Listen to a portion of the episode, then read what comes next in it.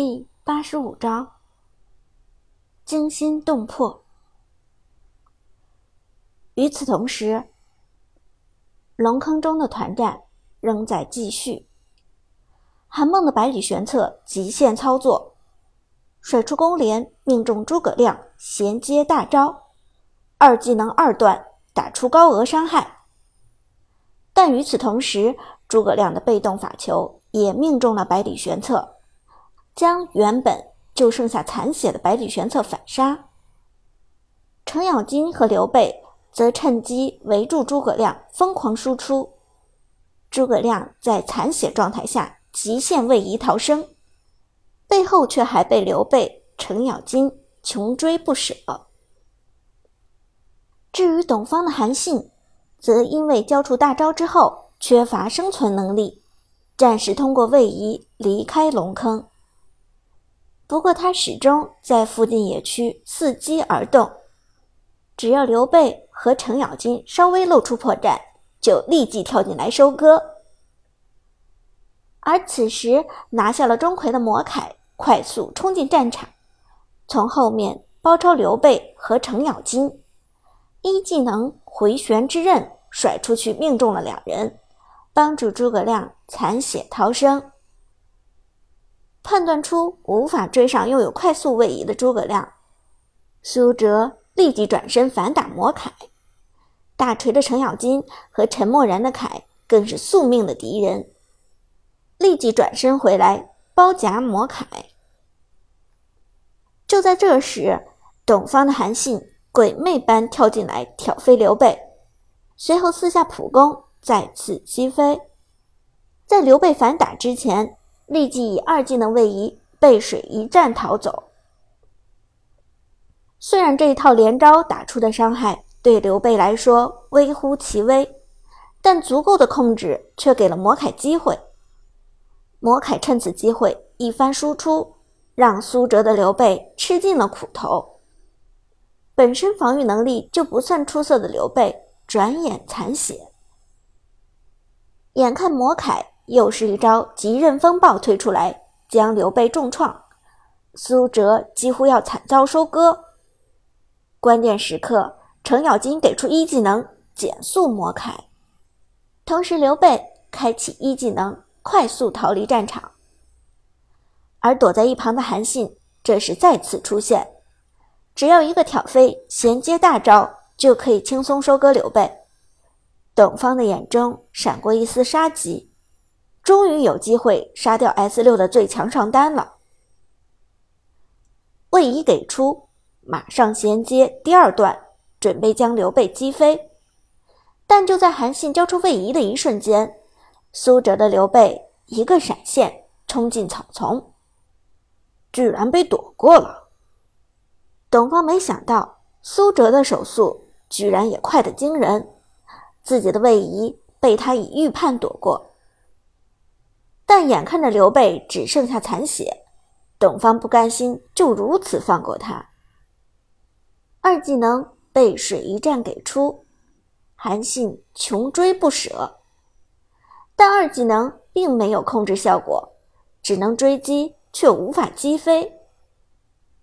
进入草丛后的韩信虽然看到了刘备，却反被苏哲的刘备以身先士卒撞飞。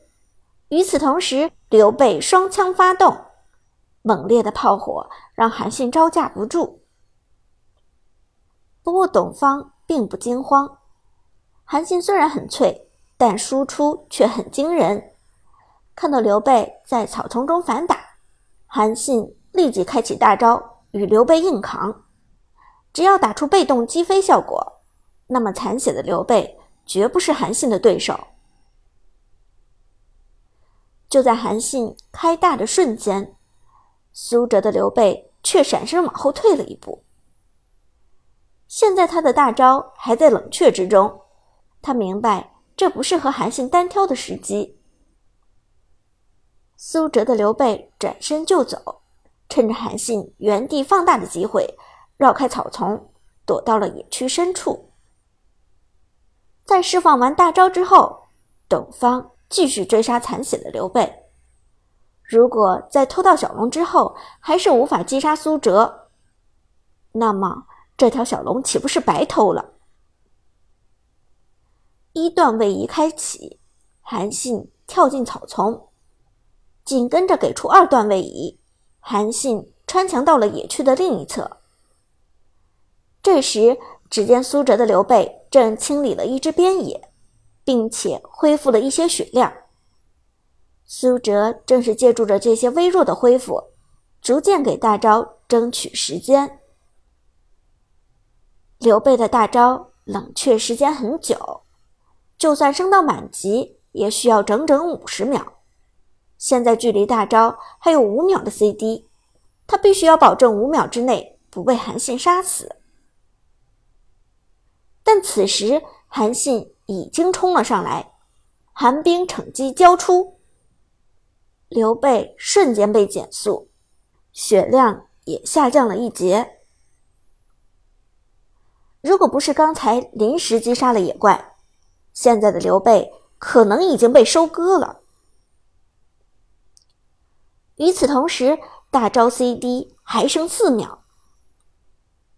苏哲额头上渗出一丝冷汗，给出二技能击飞韩信，强行阻止韩信出手。紧接着，二技能打出伤害，在韩信恢复行动前的一瞬间，凭借着高移速转身逃走。大招 CD 还剩三秒，董方的韩信勃然大怒，二技能背水一战，交出冲到了刘备面前。苏哲紧急刹车，一招蛇皮走位避开韩信的长枪，恰如猛虎卧于荒丘，潜伏爪牙忍受。大招 CD 还剩两秒，韩信。紧跟而上，这时他的一技能 CD 也只剩下三秒，两人一前一后在野区之中追逐。大招 CD 还剩一秒，大招 CD 时间到。当三技能的图标亮起来的时候，苏哲的嘴角轻轻上扬，隐忍许久，终于。到了反扑的时候，刘备的大招以德服人开启，金黄色的护盾笼罩全身，转身顶上，刘备开始近乎疯狂的输出。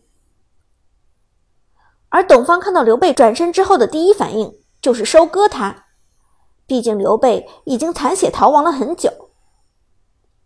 但当他看到刘备身上的护盾时，才明白。这转身的刘备已经是开启了大招的刘备了，不妙！与刘备贴脸的韩信几乎脆的像是一块玻璃，而刘备的猎枪像是吹在玻璃上的铁榔头，下场显而易见，韩信只有死路一条。距离韩信位移技能冷却仅仅只有一秒的时差。而这一秒的时间差，却让刘备打出了足够的伤害。刘备击杀韩信，苏哲反杀董方，野区追击战以苏哲获胜落下帷幕。太好了！一直在围观的马海龙、陈天野和刘思雨齐声叫好，毕竟。这是苏哲和董方第一次正面单独交锋。董方代表的是职业选手的水准，而苏哲代表的则是 S 六战队的最高荣誉。看到苏哲单杀董方，这从某种意义上鉴定了苏哲的实力。对于马海龙他们来说，看到自己的同学拥有职业级的水准，甚至比获得胜利还要重要。哲神居然单杀了职业选手，这不是说明哲神比职业选手还厉害？哲神威武，哲神霸气。苏哲回头对大家轻轻一笑，马上又开始进入战斗状态。毕竟在这种快节奏的对局中，一个简单的走神都会导致局势的逆转。对面的韩信死了，趁这个机会把三路兵线带上去，保护好一波兵线，尽量摧毁敌方的防御塔。苏哲有条不紊的部署道，趁机开始压缩探路者的兵线。没有韩信三路截兵线，这对 S 六来说是一个好消息。此时，之前死亡的英雄们纷纷复活，只有韩信一个人。在水泉读秒，苏哲补好状态之后，立即开始带队往对方高地逼近，想利用五打四的优势，一波再推破一路。于是，程咬金和百里玄策带上路线，武则天单带中路兵线，刘备、钟馗从下路进发，S 六三路大军浩浩荡荡朝着探路者高地逼去。探路者四个人眼看着三路告急，分散站在塔下防守。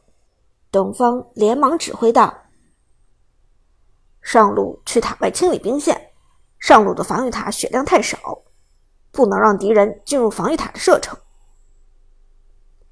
于是，沉默然的凯开启大招，直接冲出塔外。